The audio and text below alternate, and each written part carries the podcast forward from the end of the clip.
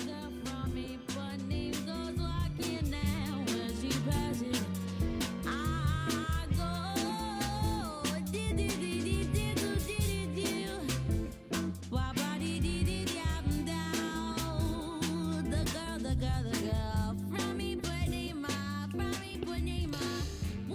Pues muy buenas tardes a todos. Muchísimas gracias por acercarse a, hasta estas memorias de la Fundación con el escultor Juan Bordes. Juan, ¿qué tal está? Muy buenas tardes. Muchas gracias por invitarme y por supuesto a la Fundación. Tengo varios agradecimientos, pero... Es toda una este vida también de relación con la Fundación Juan Marc. Eh, yo creo que sí. ¿No? O sea, por lo menos mi vida en Madrid. O sea, mi vida en Madrid, o sea, yo llegué con 14, 15 años y a los poco tiempo estaba ya bebiendo de la fundación, bebiendo de, del alimento que en aquel momento era muy escaso de la cultura en Madrid. Y, efectivamente para mí la fundación me alimentó muchísimo y sigue. Juan acaba de llegar de París. Bueno, una visitilla. ¿Va regularmente? ¿Eh? ¿Va regularmente? Eh, bastante bastante regular, pero eh, incluso eh, al principio, en esa etapa que te digo, eh, en que yo venía de Canarias y llegué a Madrid, una gran ciudad, pero para mí Madrid se me quedó muy pequeña muy rápidamente en cuanto a la información que yo quería. Y, efectivamente lograba hacer viajes bastante continuos a, París muy jovencito, con, con 16, así casi, casi al año yo llegué a ver en París eh, exposiciones de, de, mi gran ídolo en aquella época, que era Picasso, por ejemplo, exposiciones eh, con el vivo, por ejemplo. ¿Y, esa París, eh, profesor, escultor, en fin, ahora iremos analizando varias de las facetas que tiene Juan Bordes, esa París de entonces, em, hoy sigue igual, es decir, sigue siendo tan eh, inspiradora para los artistas, sigue siendo ese, ese mundo tan fascinante para una persona que comienza en el mundo del arte? Eh, no, evidentemente la globalización en todas las grandes capitales y efectivamente Madrid se ha convertido en una de las grandes capitales y además una capital muy cómoda. O sea, es una capital que tiene una densidad cultural extraordinaria y, en este momento yo creo que, eh, yo diría que superior a, París. O sea, el, número de ofertas de, de, grandes exposiciones en aquella época es que era exclusivamente la Fundación March. Y hoy la fundación ya tiene sus rivales, pero... Sus competidores. Sus competidores. No por precio. No, no por precio ni, ni por calidad, que no ha bajado en absoluto. no ha bajado en absoluto, pero que efectivamente muchas, eh, muchas otras instituciones eh, se han puesto a la altura de la fundación, que la ha marcado con mucha... con gran claridad. Y eso efectivamente eh, en París en estos momentos no tiene quizás esa oferta, o quizás a lo mejor esa densidad que tiene París, eh, la oferta está tan diluida que no, el mismo Louvre, o sea, eh, si hacemos eh, un pandan con, con, el Museo del Prado, el Museo del Prado le saca unas cuantas cabezas. Hmm. Ya que ha elogiado Madrid, ¿usted eh, ¿cree en Madrid o, suele salir de viaje y cuando viaja intenta crear? No, no sé cómo son, son, sus rutinas, cómo, cómo suele mm, organizarse. sí, yo eh, soy bastante rutinario en mis costumbres, eh, en, mi día a día, porque toda la aventura va por dentro, eso está claro. Mm. Y entonces necesitas un rigor de, de tiempos para eh, la creación se alimenta, pero después la ejecución eh, a veces es muy larga. Y el, alimento de ideas es, es muy, muy sutil y en, muy distintos puntos. Pero efectivamente el escultor tiene una, una, una, gran carga, por lo menos la escultura que yo hago, una gran carga de, de ejecución y, y, esa requiere de una disciplina eh, de trabajo bastante grande. O sea, ¿Y, crea en el taller? ¿Crea en casa? Eh, no, fundamentalmente en el taller, Claro. Pero, insisto, mi jornada eh, se divide con muchas cosas, pero siempre procuro mm, tener una disciplina de taller eh, tardes, fines de semana, tardes, noches y fines de semana. Eso. ¿Y, ¿Y, qué sucede en la cabeza cuando un paseo por una ciudad se convierte en un paseo por su obra? Porque esto le ocurre a Juan Bordes. Eh, hay esculturas, esculturas suyas en ciudades, en Barcelona, en Madrid. Eh, en fin, uno pasea y se encuentra una obra suya. Eh, bueno, tampoco es. Yo creo que está exagerando. Bueno, un lo poco. hay, ¿no? Aquí hombre, estamos viendo algunas. bueno, no, a veces sí he tenido una etapa y sobre todo en una colaboración muy concreta con, con, un gran arquitecto y amigo, Oscar Tusquet, pues, en donde eh, fue casi al, al borde de, de, o, después de realizar una tesis en donde yo hablaba, donde conjuntaba un poco mm, dos de mis vocaciones. ¿no? Y ahí eh, produje bastante obra eh, pública que es otra cosa. O sea, creo que la intimidad del taller no la puedes llevar al, al, espacio, al espacio público. Y bueno, mm, yo no es que esté muy orgulloso de, de mis obras públicas, pero yo creo que, bueno, eh, nunca podemos estar orgullosos de nada, pero eh, no es quizás lo que más me identifica. Eh, ¿en, qué en, qué está en estos momentos Juan Bordes? ¿Qué, qué está creando? ¿O qué está...? yo estoy en estos momentos trabajando con una idea que ya hace tiempo que eh, la he hecho consciente, pero creo que antes no, no, era tan consciente de ella. Pero es trabajar con un sentimiento de, de la emulación. De, eh, yo miro un poco a la historia, a los grandes de la historia, y creo que es un sentimiento que ha desaparecido un poco en el arte contemporáneo. Ha habido eh, mucha,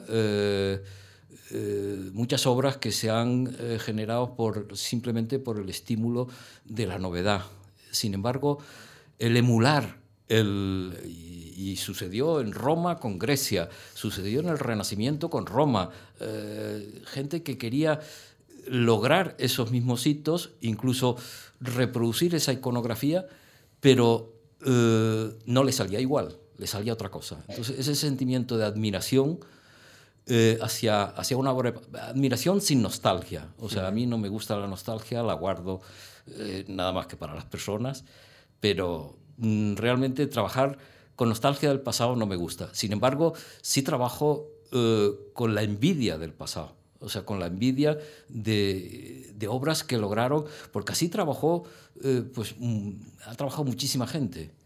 Y para mí en estos momentos estoy trabajando con una obra, tampoco te la voy a explicar, pero la voy a explicar, pero eh, sí eh, en donde desaparece casi la, la, invención de la iconografía, o sea, estoy trabajando con, con copias, pero desde la admiración de piezas eh, griegas, de piezas griegas, estoy tratando de reproducir piezas que no son iguales, pero y todas ellas cuentan un solo movimiento, pero Mm, insisto, o sea, son obras que, que nacen eh, queriendo mm, emular ese pasado, pero olvidándome de él.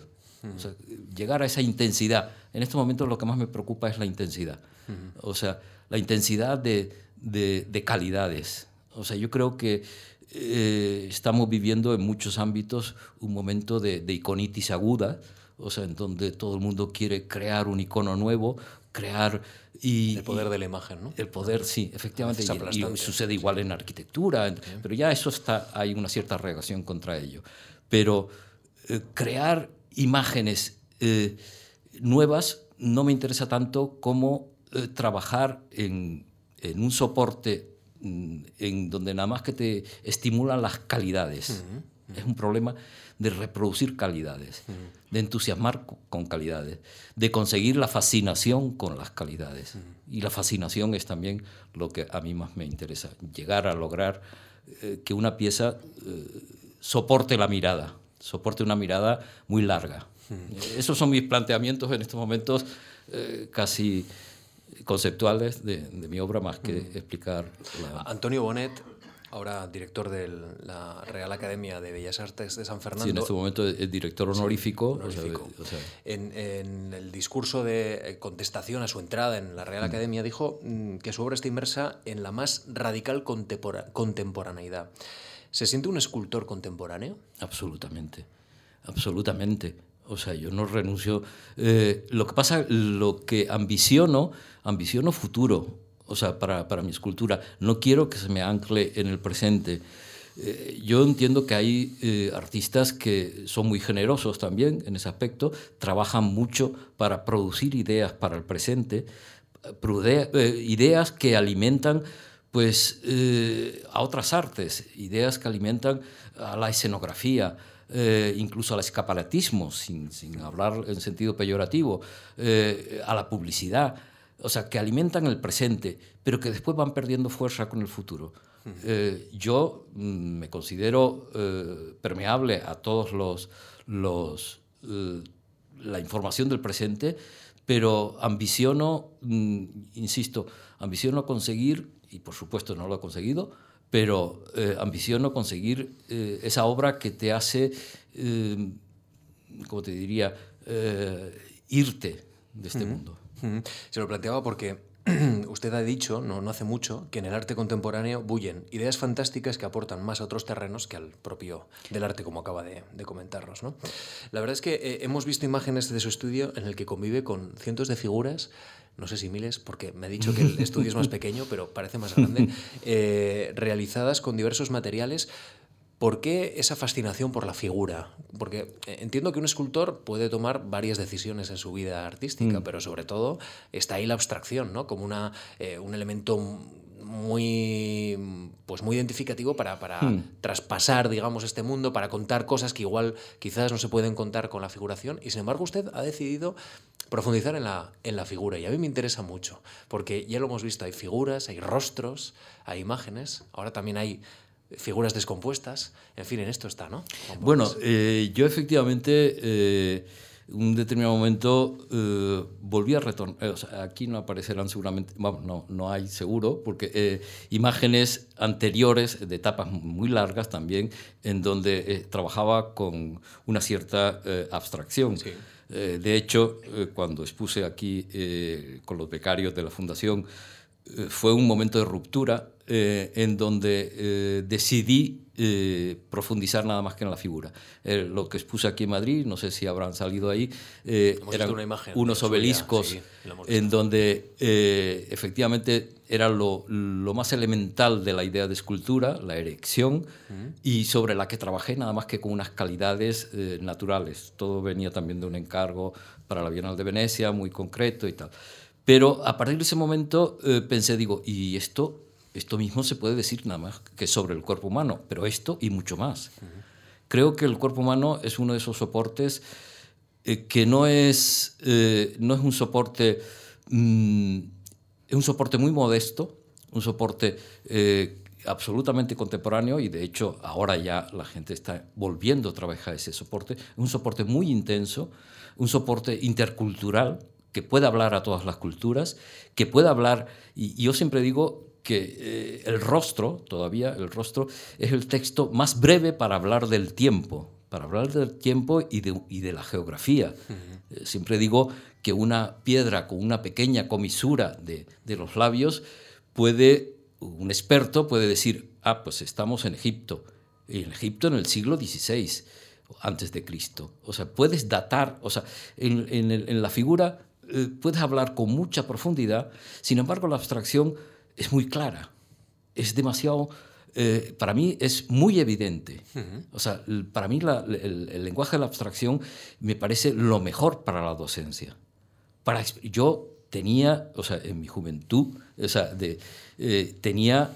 Mm, eh, fascinación por la escultura abstracta, por el, o sea, yo, mm, mi ídolo era Brancusi, mis ídolos, te estoy hablando de 14 años, de, o sea, mi llegada a París cuando descubro el, atelier de Brancusi, eh, yo soñaba.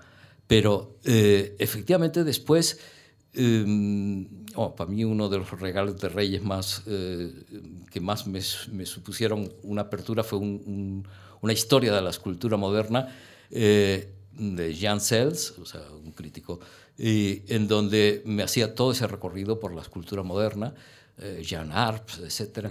Pero después fui comprendiendo que unas formas tan sencillas de Jean Arps, de lo único que hablaban era de enseñarnos la luz, enseñarnos modelar la luz.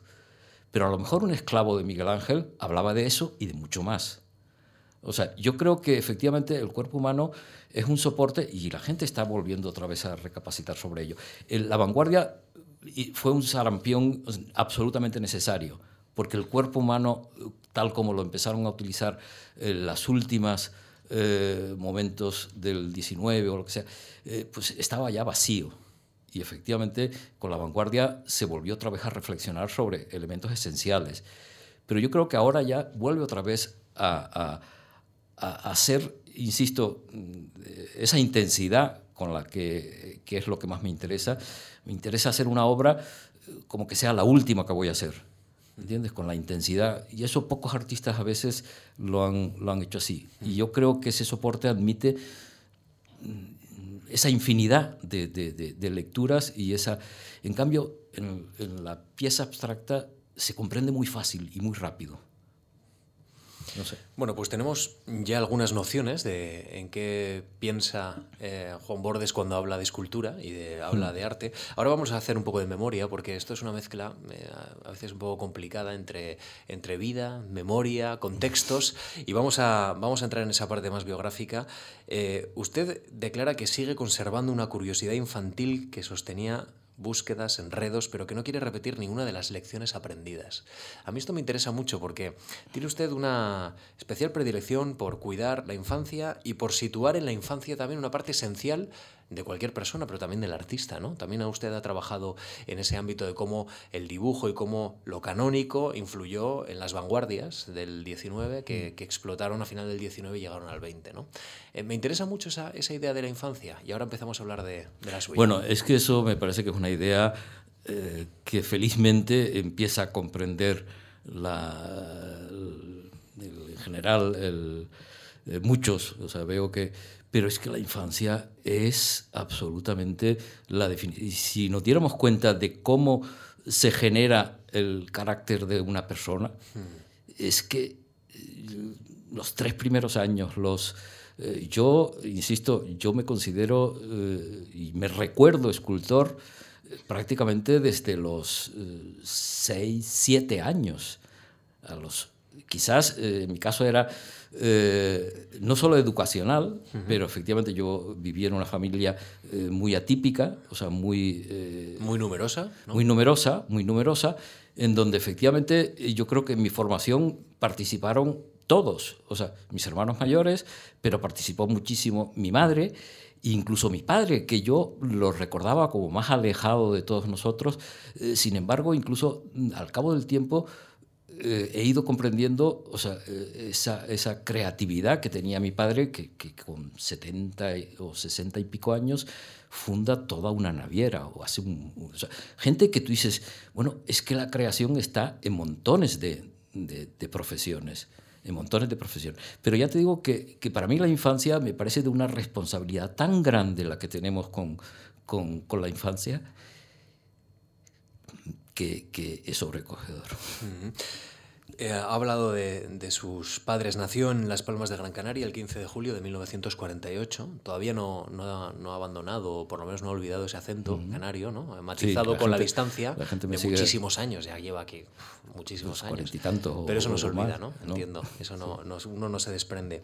Y, y, a mí me ha llamado la atención la manera en la que su madre fue permeable a esa pasión que tenía usted, ¿no? -huh. eh, le apunta a clases con un escultor en, en, en Gran Canaria y entiendo que en aquel momento pocos niños se apuntaban. Eh, sí, era, ¿no? era sorprendente. Ya digo que hoy en día es más natural ese tipo de educación artística. Pero es que, eh, insisto, tampoco eh, no tenemos que pensar en la educación artística. Es que, eh, y, y, cuando me ha obsesionado el estudio de la infancia, de los grandes, eh, la infancia en el, en el, siglo XIX, cómo se trató la infancia en el siglo XIX, que se habla del, del siglo de la infancia, pero eh, ahí vemos a unos maestros eh, que están eh, claramente pensando que con su, con su empuje van a crear un, un, nuevo mundo. O sea, son absolutamente responsables de eso. Y efectivamente a mí mm, de pequeño, o sea, mi madre nos vio una una inclinación, porque yo recuerdo siempre, en, vivíamos en una casa muy grande, pero que tenía un jardín, pero también incluso tenía, eh, ese jardín tenía una parte que no estaba jardinada, uh -huh. le llamábamos el solar, en donde ahí hacíamos las mayores barbaridades, de juegos con barro, con no sé qué, montábamos ciudades y las destruíamos, porque en aquel momento me interesaba mucho el cine, las grandes... Y, Jugó a ser director de cine, ¿no? Eh, jugué a ser director de cine. Eh, lo mismo que antes había jugado, eh, me fascinaba la, el rito de la religión, de, las, de las grandes procesiones, todo ese rito que era mm, de una teatralidad. A mí el, el Viernes Santo me fascinaba lo que era la caída del velo de las, de las estatuas. Era fíjate, o sea, Cristo después lo entendió, Cristo, el, escultor, lo, lo, entendió muy bien, esa ocultación de... Pero eh, yo me llegué a fascinar por muchas... Eh, y entonces, mm, pues mi madre nos metió, eh, a mí y a mi hermano más pequeño, ya mi hermano mayor ya era, teníamos cierta distancia, ya eh, estaba empezando arquitectura, empezaba, eh, era eh, pintor y todas esas, me llegaban esas, esas informaciones por muchos lados. Mi madre era un personaje que te enseñaba a entusiasmarte con, con una tarde, con una puesta de sol, con, con, el estampado de, una, de un vestido, o sea, con... Y efectivamente mi padre, por ejemplo, era un, un fotógrafo aficionado. O sea, a mi casa llegaban revistas eh, especializadas en, fotografía. Había incluso, en una parte de mi casa había un pequeño laboratorio fotográfico. Eh, en fin, que yo, mm, incluso uh, algunas de mis hermanas pues, se pasaban el día tocando piano. Eh, yo creo que viví una infancia muy especial. Y esa, esa ese escultor, cuando nos mete ahí, entendió y me incorporó en un grupo de adultos, porque claro, evidentemente los niños no llegaban a esa información. Y, y mis compañeros eran de veintitantos años y yo tenía ocho, nueve años y no me trató como un estúpido, como hoy en día muchas veces tratamos a los niños. Una, un elemento muy interesante, ah, el, escultor se llama Abraham Cárdenas. Abraham Cárdenas, sí. Bueno, eh, un elemento muy interesante a la hora de profundizar en, su obra es también ver cómo el cruce de ideas le ha, le, ha ayudado mucho, por lo menos en la infancia, ¿no? el cruce de, digamos, de diferentes tipos de educación. Habla que en casa tuvo una educación eh, muy, muy relacionada con la sensibilidad. Usted empezó a ir al colegio con los jesuitas y, sin embargo, acabó en un colegio laico, eh, con ideas totalmente laicas y alejada del modelo de jesuita. Eh, ¿Esto qué le aportó también, este cruce de ideas y de caminos? Veo que ha investigado muchísimo en mi, vida, pero efectivamente eh, entré en un colegio disparatado disparatado, o sea, mis hermanos estaban en los jesuitas y habían sido en los jesuitas, mi madre no sé por qué, se le cruzaron los cables y, me metió en, un, en, una academia, o sea, terrible, donde iba la gente más rebotada de todas las palmas. Eh, y entonces conviví en un colegio mixto. Eh, bueno, era una locura de colegio, o sea, una, una academia. Realmente nos examinábamos libres en el instituto. Eh, bueno, yo siempre digo que esa etapa, para mí, mm, alimenté una, mi paciencia y mi capacidad de riesgo. O sea, en fin, no voy a contar todas por qué, pero efectivamente no aprendí absolutamente nada, pero sin embargo aprendí esas dos eh, esas dos, que es muchas veces lo que hoy en día echas de menos en la docencia, que alimentamos nada más que con conocimientos y no con, con otro tipo de, de, formaciones eh, de las cualidades de las personas. Hoy en día se hablan ya de las siete inteligencias del niño y que tenemos que trabajar en otros tipos de cosas. Los conocimientos están ya en, en la Wikipedia, están en Internet, están, o sea, ¿para qué?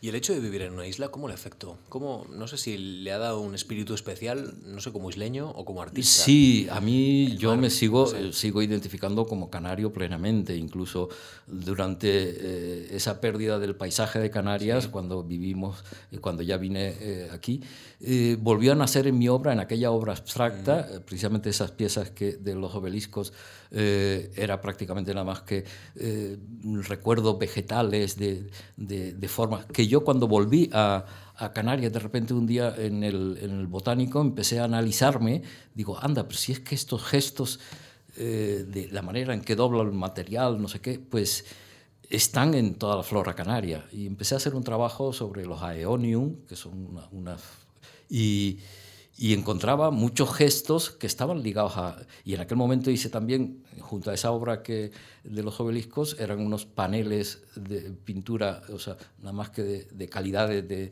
de, superficie, que eran vegetales, eran... A mí me entusiasmaba en aquellos momentos y me sigue entusiasmando igual eh, también el, el, el, dibujo científico, lo que es...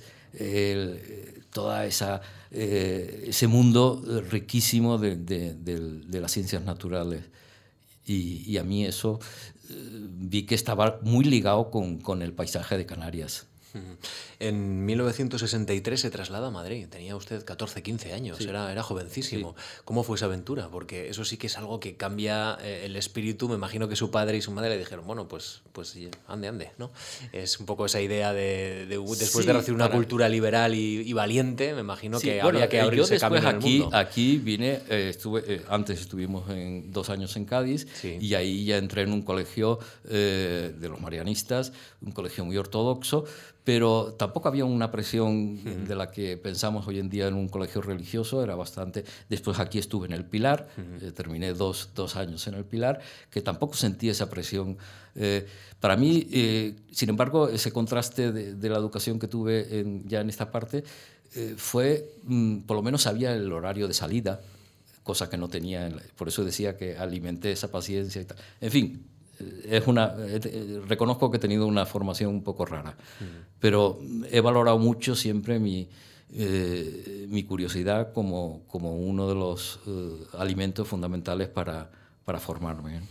Juan, ¿usted en Madrid quería ser escultor ya? ¿Eso lo tenía más o menos claro? Eh, Cuando llega a Madrid, con los 15 años. bueno, yo incluso, sí, o sea, absolutamente. No es que quisiera. Eh, yo, mm, con esa formación que había tenido de pequeño, eh, que era una formación muy técnica, eh, precisamente en ese taller del escultor, pues yo había trabajado con vaciados, con formación, o sea, con una ortodoxia, insisto, no me dejaban hacer lo que cualquier tontería, sino, o sea, tenía que seguir una, una normativa de... Y entonces ya no sentí curiosidad por, por por eh, emprender las bellas artes. Creo que la formación, incluso ahora, todavía está más deteriorada en cuanto a, a, oficio.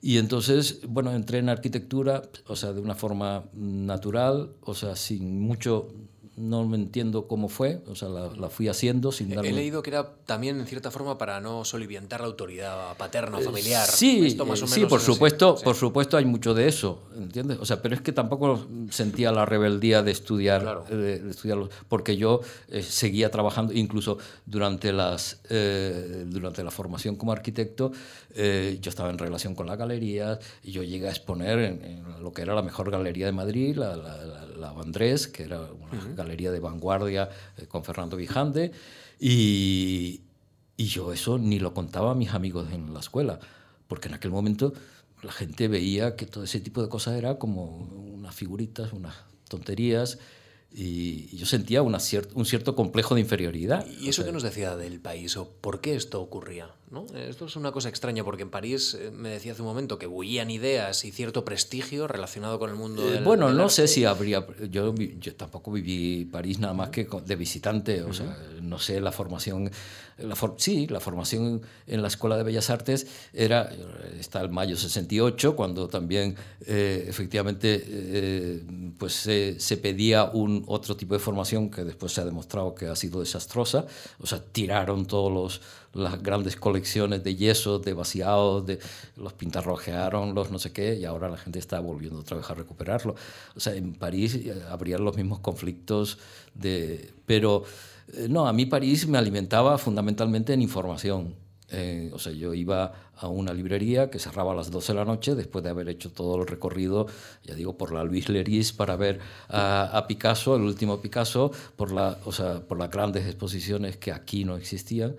Y, para mí era una gran liberación, o sea, era incluso, mm, es que no nos damos cuenta, pero por ejemplo el, cine es que había una cantidad de películas que tú tenías una curiosidad bárbara por ver, a Fellini, a Pasolini, y aquí no llegaban. O si llegaban, era un domingo por la mañana en la filmoteca. O sea, te lo ponía muy difícil.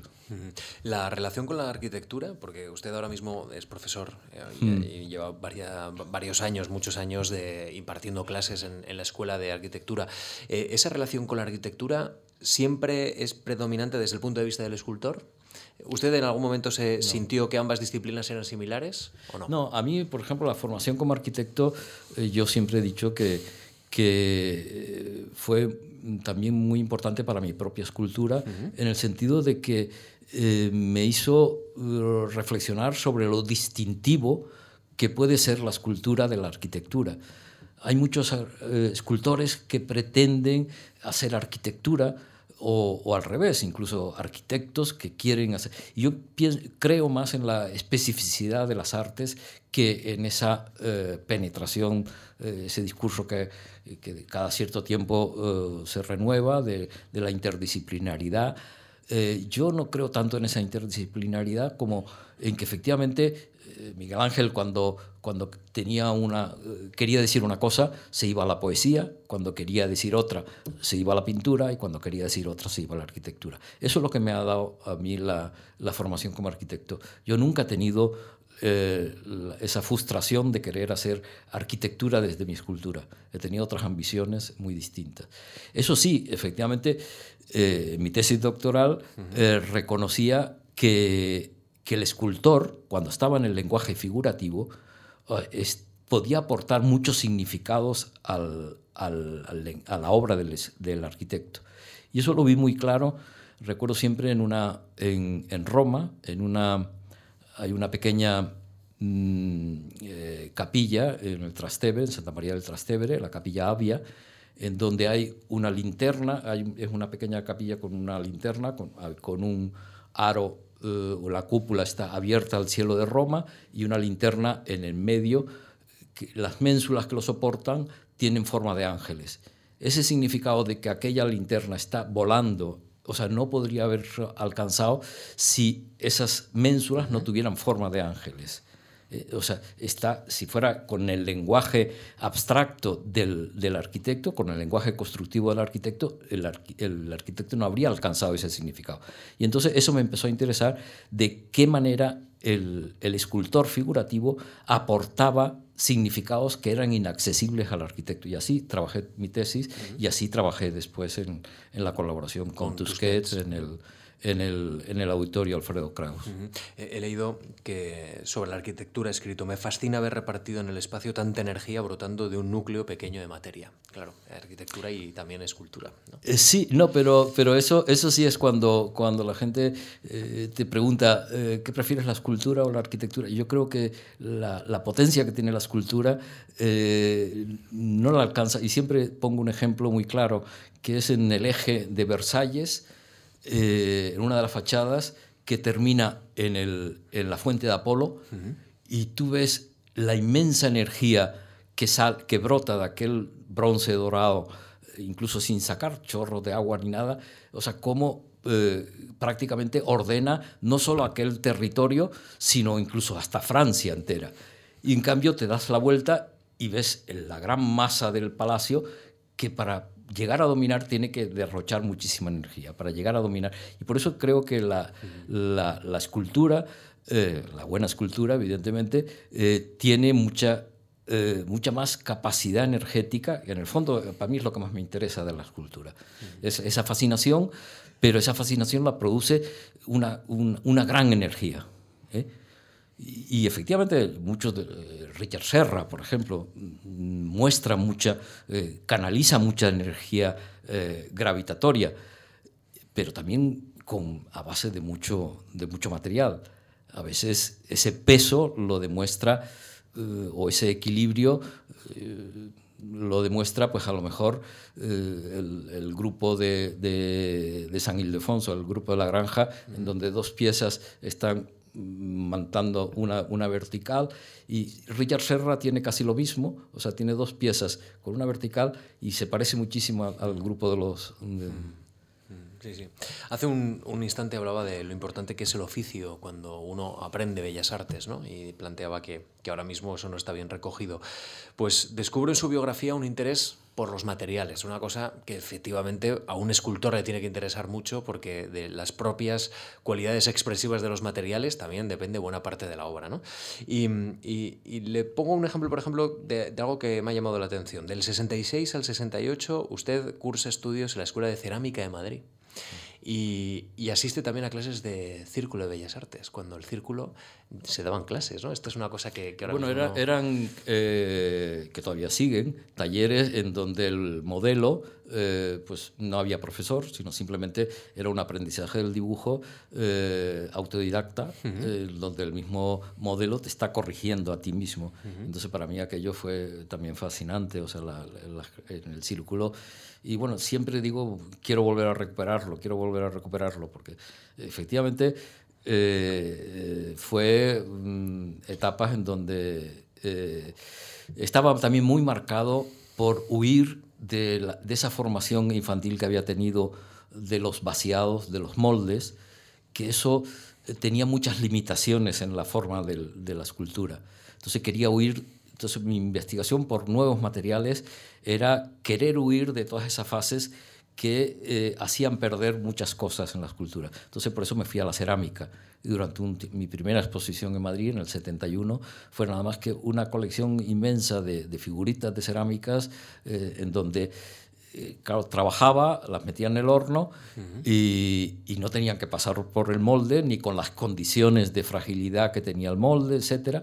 Entonces eso me liberó mucho de, esa, eh, de ese proceso y entonces empecé a buscar muchos materiales que eliminaran la etapa del, mm, del molde en la, que para mí era, y para todo escultor eh, decimonónico, pues se suponía un, un, un parón de, de, en la imaginación. Después, por, otro lado, a lo mejor con eso es bueno también tenerse. Pero, en fin, todo es muy... Una frontera.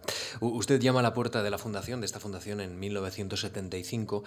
Propone realizar un estudio técnico en la convocatoria de arte. Y digo lo de técnico porque tiene mm. mucha relación con el mundo del material. Quiere estudiar termoplásticos, la obtención de modelos rígidos por modelado directo. Eh, una nueva técnica que permite, dice usted, eh, en, el, digamos en, la, ficha en la que usted remite a la fundación, en la que permite obtener modelos rígidos por un procedimiento similar al modelado. ¿Qué, qué le permitió esta, bueno, estas técnicas? Para mí eso fue, este yo creo que quizás eh, fue una aportación fundamental y, insisto, yo tengo muchos agradecimientos a la fundación y ese fue uno de ellos, en donde mm, yo en aquel momento eh, y oyendo de, de, esos procesos eh, de limitación, buscaba materiales directos. Eh, este fue un descubrimiento muy tonto, pero, pero muy revelador y que después me ha marcado muchísimo. sencillamente era una cuchara de, de medicamentos en donde vi que se había deformado con calor. Entonces empecé a intentar, a intentar localizar ese material. Yo tenía en aquel momento una una exposición en, en, Estocolmo, me habían invitado a una pequeña exposición en Estocolmo, en donde la condición que me habían puesto era que eh, tenía que pagar los portes. Entonces quería un material que, que, pesara poco, que ocupara tal. Al final me salió el tiro por la culata porque Iberia me cobró por volumen y no por peso. O sea, hice cosas muy infladas, pero y en aquel material que me empezó a fascinar y por eso digo que, eh, que reuní, gracias a ese material, muchas de mis vocaciones infantiles, porque eh, a partir de ahí eh, mm, he trasladado un concepto de modelado que es trabajar con una fuerza interior y una decisión exterior. Yo siempre digo que trabajo como el titiritero, que mete la mano dentro de la figura y que trabajo con la piel de la figura. En el caso cuando ya estoy con la figura, en aquellos momentos estaba con una serie de, artefactos, eh, porque aprieto desde el interior ese material mm, calentándolo. Eh, eh, fueron técnicas que fui, gracias a la beca de la Fundación, investigué durante todo un año, las becas de, la, manera de soldarlo, la manera de... Y efectivamente creo que aporté una nueva manera de, de, modelar. Siempre modelar ha sido añadiendo. Sin embargo, aquello eh, materializaba lo que Rodin habla de, la fuerza interior de la materia y mi decisión exterior con, útiles, con... Eh, yo decía que, ahí aparecía otra de mis vocaciones, la vocación de cirujano, o sea, porque fue también otro de mis, al borde de, los estudios universitarios, y, entonces mezclaba, o sea, la figura eh, tiene un componente, eh, se construye un poco con la piel, casi exclusivamente. La piel es una de mis obsesiones dentro de la figura, mm. porque con la piel cuentas muchas historias, cuentas también lo que digo, el tiempo.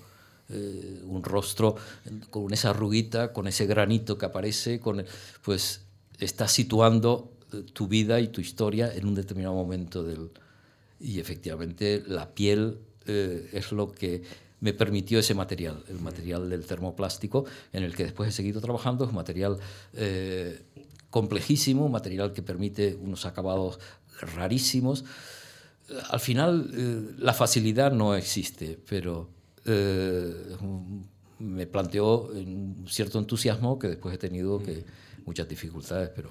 El secretario del Departamento de, de, Arte en el 75 de la Fundación es Gustavo, era Gustavo Torner, al que usted ha agradecido en público en el discurso de la Real Academia de Bellas Artes precisamente su trabajo y su confianza, la confianza que ha depositado en mm. usted desde, el, desde el inicio. Y mm, dice Gustavo Torner en estos papeles que tenemos aquí en la Fundación que debía ser aprobado su trabajo porque reúne investigación técnica de nuevos materiales con una lógica profunda de manipulación en función de la cualidad expresiva, ¿no? Que esto es otra forma de decir más o pues menos lo que usted nos ha dicho. No, no había oído ese juicio de Gustavo, pero Gustavo Torner, eh, bueno, fue ¿Qué ha supuesto para usted la figura de eh, Torner? Gustavo Torner fue, y, y, sigue siendo, porque es una persona con la que me veo mucho en la academia y, y son, bueno, es uno de las grandes de las grandes ventajas de estar en la academia eh, es eso, de estar al lado de grandes personas que, que, a veces con cuatro frases mm, te, te, dan una intensidad de pensamiento impresionante. Impresionante. Yo eso me encuentro un favorecido nada más que por eso. Pero Gustavo, eh, efectivamente, eh, yo creo que la primera escultura que yo vendí eh, en la galería, en la galería Vandrés, y Gustavo siempre me lo recuerda, era uno de esos artefactos hechos de termoplástico. Eran eh, como incluso eh, en determinado momento lo he vuelto otra vez a recuperar y seguramente ahora voy otra vez hacia ellos. ¿no? Eh, eran como vestidos, saunas, o sea, no estaba olvidado el cuerpo, pero eran muy abstractos. Estaban llenos de aire, porque efectivamente estaba obsesionado por, por la sinceridad del material, era un material, el termoplástico, que me permitía expresar pues, o fijar un, un, momento de derrumbe de ese material, de arrugas, de, es un material fascinante, fascinante. Hay, hay otra persona importante en, esta, este bueno, recorrido vital que estamos haciendo, que es Antonio Bonet, que es ahora mismo una persona que, a la que usted aprecia mucho, eh, que hemos mencionado al inicio de la conversación, pero que quiero también que nos cuente un poco qué relación tiene con él y, esa relación de admiración, ¿no? Que, eh, bueno, yo eh, es una admiración profunda y, y yo siempre digo que, bueno, él eh, es una persona de una gran generosidad intelectual, es un personaje que ha abierto muchísimos campos de investigación. Eh, yo siempre le recuerdo, pues en una de estas exposiciones mías, que él me situó un personaje, o sea, Leopoldo Chicoñara. Eh, yo estaba iniciando la tesis y él me dijo, tienes que ver la bibliografía de Leopoldo Chicoñara bueno, en fin, eh, sería muy extenso, pero insisto... Y en aquel tiempo no había Google, ¿no? ¿Eh? No, no había Google. No había Google. Después Leopoldo Chicoñara fue eh, fundamental en mi formación. era la gran biblioteca de historia del arte que se conservaba en la Vaticana. Estuve trabajando allí con la beca de Roma, o sea, fue fascinante. Pero, insisto, él es una persona que ha abierto montones de territorios de investigación en las artes. es de una, de una generalidad y de una profundidad, o sea, como pocos historiadores, o sea, como los grandes historiadores. Los grandes historiadores como Gombrich, como, o sea, son historiadores que se atreven con todos los siglos de, de, nuestra cultura, que en todos encuentra fascinación. Y eso, eh, al margen de todo eso, eh, yo siempre digo que para mí la gran lección de, de, Antonio Bonet es una lección moral. O sea, es una persona que nunca la verás hablar siempre eh, mal de nadie, o sea, eh, siempre encuentra algo de bueno en cualquier persona, siempre, o sea, y como creo que te comentaba antes, o sea, una, una de sus secretarias decía, trata igual al rey que al carpintero. Bueno, pues es, un, es una delicia el discurso de, de, Juan Bordes, de acceso a la Real Academia, pero también la contestación que hace Antonio Bonet, que eso está disponible en la, en la página web de la Real Academia, uno se lo puede descargar en un PDF mm. y, disfrutar de, de, la lectura. Eh, antes de pasar a otra de las tareas esenciales que, que tiene eh, Juan Bordes, o que ha tenido Juan Bordes, eh, pero que seguirá, porque yo creo que esa pasión por el coleccionismo no ha terminado, ahora nos va a contar, quiero, quiero apuntar una cosa, un detalle, la beca en la MARC empezó con eh, el termoplástico y acabó con el marfil. Eh, esto es una, una, de las evoluciones más extrañas que he visto yo en todos los becarios, entre comillas, que llevo entrevistando, eh, porque más o menos casi todo el mundo se inicia un desarrollo de investigación con unos parámetros. Pero es que usted cambió por completo el termoplástico a 14, eh, encarga, bueno, 7 colmillos de elefante, de 14 kilos cada uno, para seguir analizando y seguir trabajando sobre ello. Bueno, hay que advertir que en aquel momento el comercio del marfil todavía era, era legal. Si no, se, hubiera sido imposible. Pero mi intención en aquel momento fue eh, una reflexión sobre, los, eh, sobre las eh, las formas que estaban saliendo con facilidad en ese material y yo quería eh, reflexionar si yendo a un material que condicionaba mm, todo, la misma estructura eh, y bueno, al final no fueron tantos colmillos, fueron dos o tres nada más, pero, y muy, pero bueno, y además incluso el encuentro de, de, ese material aquí en Madrid fue fascinante. Hasta que, una aventura, ¿no? Una aventura hasta localizar la cueva de Alibaba, o sea, donde eh, detrás de, una, de, un, de, un, rótulo de carnicería eh, aparecía un comerciante legal de, de, de, todo este material, de malaquita, de no sé qué. Bueno, eh, pero insisto que mi intención en aquel momento era muy clara, que era ver si en ese material tan condicionante aparecían las, las mismas formas. Y bueno, son, son piezas que nunca llegué a exponer y menos ahora pero eh, efectivamente eh, hice eh, ese ejercicio en donde el despiece de ese, de ese, material estaba también muy condicionado por, por, el entusiasmo que yo sentía en aquel momento por los netsukes, esos botones de los, de los kimonos, que en, en, aquel momento, pues bueno, pues por mi mínimo poder adquisitivo lograba comprar alguna piececita en, en los comercios de, de Las Palmas, de lo, que se llamaban los indios, y me entusiasmaba eh, esa eh, intensidad que tenían mm, nada más que una piececita eh, tan táctil, tan... En fin, y entonces eso es lo que me empezó. Y fue una, una reflexión muy corta, pero que, que suponía nada más que eso, o sea, enfrentar un material, si, la, si, si, lo que estaba saliendo era un material de, era, era de aquí o, o lo estaba dictando solamente el material, si esas formas estaban dictando el material. Bueno, pues recta final de esta conversación en, en la Fundación y, quiero tocar una parte muy importante para comprender el Juan Bordes de hoy, que es, es su faceta de coleccionista, que lleva varias décadas empeñado en una tarea que es apasionante y que podría haber justificado una vida, una vida, mm. una dedicación exclusiva, ¿no? Porque usted ha reunido una colección eh, sobre tratados de figura humana que, ahora mismo, eh, bueno, pues lo tiene el Museo del Prado, que, se puede custodiar o que lo custodia el Museo del Prado y que es una de las mejores colecciones internacionales sobre, sobre este, este elemento que hay en el, en el mundo. Yo le quiero plantear cómo nació esa, esa necesidad de empezar a coleccionar, porque entiendo que tiene que ver mucho también con algo de París, y algunos tratados que en esas librerías que usted visitaba seguro que sintió esa fascinación, pero a partir de ahí, ¿cómo creció?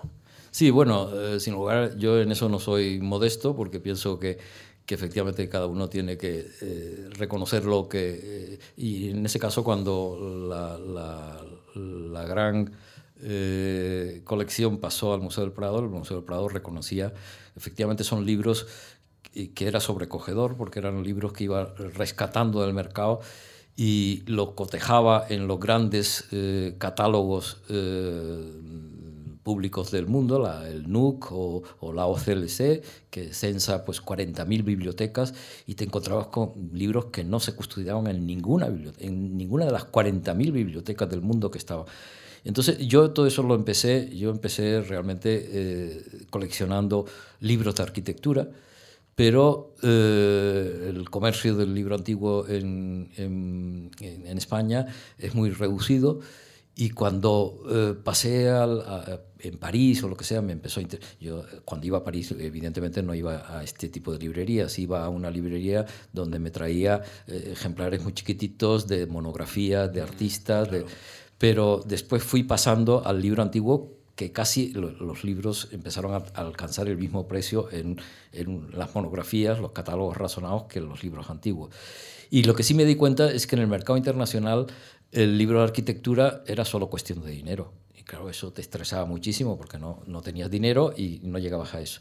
Entonces yo los pocos que había podido comprar aquí los empecé a utilizar de moneda de cambio pero sí me di cuenta, leí una, una, frase de Gombrich en donde hablaba de la importancia de esta bibliografía que había tenido, que se daba la paradoja de que había desaparecido de la faz de la Tierra porque eran libros que utilizaban los grandes artistas incluso en su formación y que eso había contaminado a, su, a la construcción de su figura, que son libros que eh, eh, habrían una relectura del, del, de la historia del arte acudiendo a esas fuentes. Hablaba del, eh, de la patología del retrato de Rubens, o sea, porque había aprendido en, en un libro concreto de Crispin van del Paz y que la forma que él construía el rostro venía de ahí. Entonces, efectivamente, en aquel momento empecé a ver que que eso no era solo eh, la ausencia en el comercio, es que no existían en las grandes bibliotecas del mundo. Yo en aquel momento iba a la Nacional de París, eh, después estuve en la Vaticana, en la colección Chicoñara, esta concretamente, que es una de las grandes colecciones del libro de arte. Chicoñara fue un, personaje eh, fascinante que logró la biblioteca más grande de, de historia del arte todavía hoy y la logró conservar eh, con una venta íntegra al Vaticano y se conserva esa, esa colección. Pues en esa colección existían solamente 19 piezas de, de, la instrucción del cuerpo, las anatomías artísticas, los tratados de proporción, las cartillas de dibujo. eran libros que habían desaparecido de la faz de la Tierra.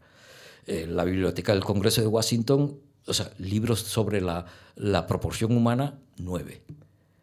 Eh, y muchos hablaban de libros, incluso grandes estudiosos de la proporción, de libros que no habían visto en la vida, porque eran libros ciertamente que ni las bibliotecas privadas, las bibliotecas públicas tenían. Entonces yo emprendí esa, esa misión con una cierta responsabilidad histórica, pensando que, que lograr reunir aquello eh, me interesaba por muchas razones, me interesaba eh, no tanto como mi trastienda para construir mi figura. Yo comprendí que efectivamente yo en la anatomía artística que había estudiado de jovencito, eh, una anatomía de Rimmer que había publicado eh, Hasson, me parece que era, republicado, estaban muchos de los gestos, de los vicios de construcción de mi figura, estaban allí. Y veía que efectivamente eso, y entonces me asumí un poco esa responsabilidad histórica de recuperar eso, ese patrimonio. Y yo cuando lo, precisamente cuando pasó al Museo del Prado, eh, Miguel Sugasa me decía, eh, ¿no te da pena eh, perder todo esto? Yo digo, pena, ninguna. Yo nunca he considerado que esto sea mío. Es mío el trabajo de reunirlo, es mío o sea, esa pasión de, de, de, haberlo, el trabajo de haberlo seguido. Y efectivamente es un trabajo, no es, a mí me lo definió muy bien también una, una gran galerista madrileña, Elvira González, que un día me dice, eh, pero Juan, tú es que tienes muchos trabajos. Tienes, eh, tienes en la escuela, tienes en, en, la academia, eh, tienes en tu, de tu obra, pero también tienes el de coleccionista. Digo, pues sí, es verdad. O sea, es que la gente cuando eso no se da cuenta de que es, es un gran trabajo, no es ni suerte ni, ni, o sea, es mucho trabajo. Y hay obras únicas, como por ejemplo el manuscrito Bordes, ¿no? Sí, bueno, eh, esa es muy singular, pero, pero eh, incluso eso es un manuscrito, pero bueno, ese es muy, muy especial y podíamos eh, echar la hora hablando de, ese, de esa pieza. Pero efectivamente de los impresos, que es lo que se extendió y, lo, y en donde aprendieron artistas, efectivamente piezas que no hay conservadas y juntas todavía menos.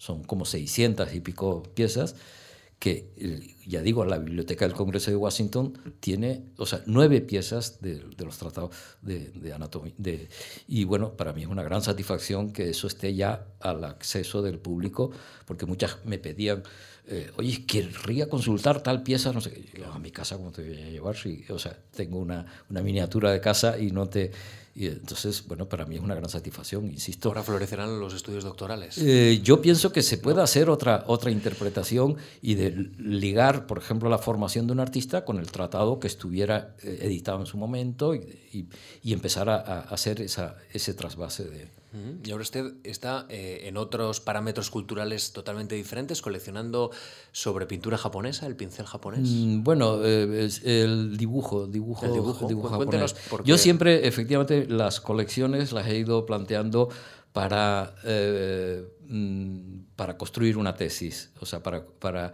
construir, publicar un libro.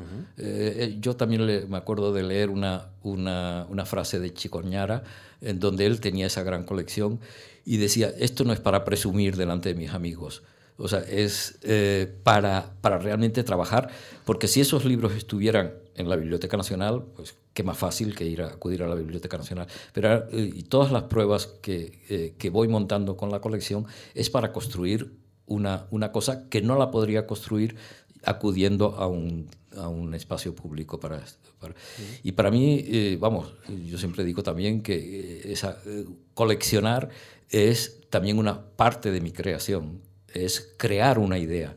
O sea, no es una colección compulsiva, es una colección que va formando una serie de hitos que trataré de, y lo estoy escribiendo, en, concretamente en este caso, la reflexión sobre el dibujo oriental, el dibujo en Japón, que es fascinante, es fascinante y creo que tengo eh, pues, las posibilidades de también... Claro, todas las colecciones se han, se han ido generando casi a la vez y, el libro, tengo otras, pero que, que, todas van enfocadas y Chicoñara pues eh, también llegó a construir pues, la primera gran historia de la escultura, eh, una gran enciclopedia sobre la arquitectura veneciana, o sea, efectivamente eran bibliotecas de trabajo.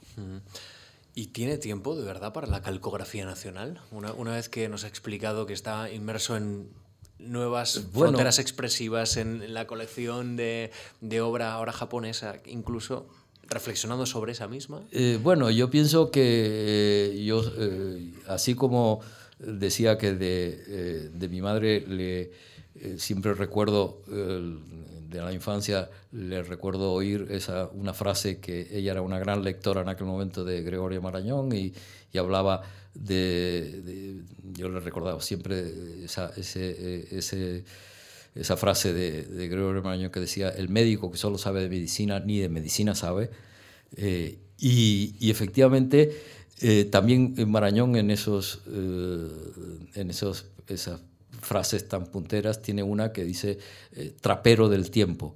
Yo me considero eh, en ese sentido muy trapero del tiempo. O sea, eh, para mí un rato en, el metro puede ser un rato de, mirar una cosa, de no sé qué. y creo que un día puede dar, a lo mejor nada más que para reflexionar, pero yo creo que, bueno, a lo mejor tampoco es que, que sea tan tan cundido. A mí yo me da la impresión de que no me cunde nada, pero bueno. Madre mía. No, es verdad, o sea, lo digo con sinceridad, o sea, creo que no, tampoco... Ah, hay cosas que se le quedan en el tintero, eso, con eso me está intentando decir que hay bueno, que quedan en el yo, yo siempre eh, recuerdo una, una, frase de, de, Hokusai, y este es un, un guiño para, para, mi nieto, eh, eh, dice Decía, eh, yo desde los cinco años eh, hacía muchos dibujos. A los 50 años ya había hecho muchos. A los 70, algunos tenían un poco de mérito. A los 73 ya empecé a comprender cosas. A los 80, eh, esto lo escribe con 75 años, a los 80, como dice, a los 80 eh, algunos tendrán mérito. Eh, a los 90 eh, son etapas que llegan hasta 110 años. Yo espero cumplir los 115 a lo mejor. los 115, porque él era, hablaba solo del dibujo. Dice, a los, a los 110, dice, cada línea, cada, cada punto tendrá, tendrá su significado. O sea, pero él aspiraba, él murió a los 89 años y, vamos, yo creo que consiguió más. Pero efectivamente pienso que, que, una vida mm, da para poco, pero... Y Miguel Ángel también en su lecho de muerte pensaba que no había hecho nada. O sea, pero... Bueno, Juan, ha sido un placer conocerlo. Muchas gracias por, por este testimonio vital que, que, hemos escuchado y también profesional, muy interesante, único, como todas las vidas que nos visitan los lunes en la Fundación Marc y, y lleno de, también de aventuras. Nos hemos quedado con algunos retazos que podíamos haber seguido, no solo hablando del manuscrito Bordes, podíamos haber hablado de, de cómo consiguió las obras, de, en fin, de esas aventuras, me imagino, con, con pues, mercaderes del tiempo también, que son los que ¿no? consiguen libros. Pero bueno, el tiempo es, es, el que está pactado, es una hora, así que ahora nos hemos quedado con el interés de conocer más y seguiremos siguiéndole con, con mucha atención. Así que gracias de verdad, Juan. ¿eh? Yo insisto, perdonad, pero quiero hacer un agradecimiento público a la Fundación, no solo por esta invitación, no solo por, por esa beca, no solo por la por, por, la formación que supuso eh, durante mucho tiempo, incluso por, porque me ha hecho propietario también de una escultura de Gustavo Torner.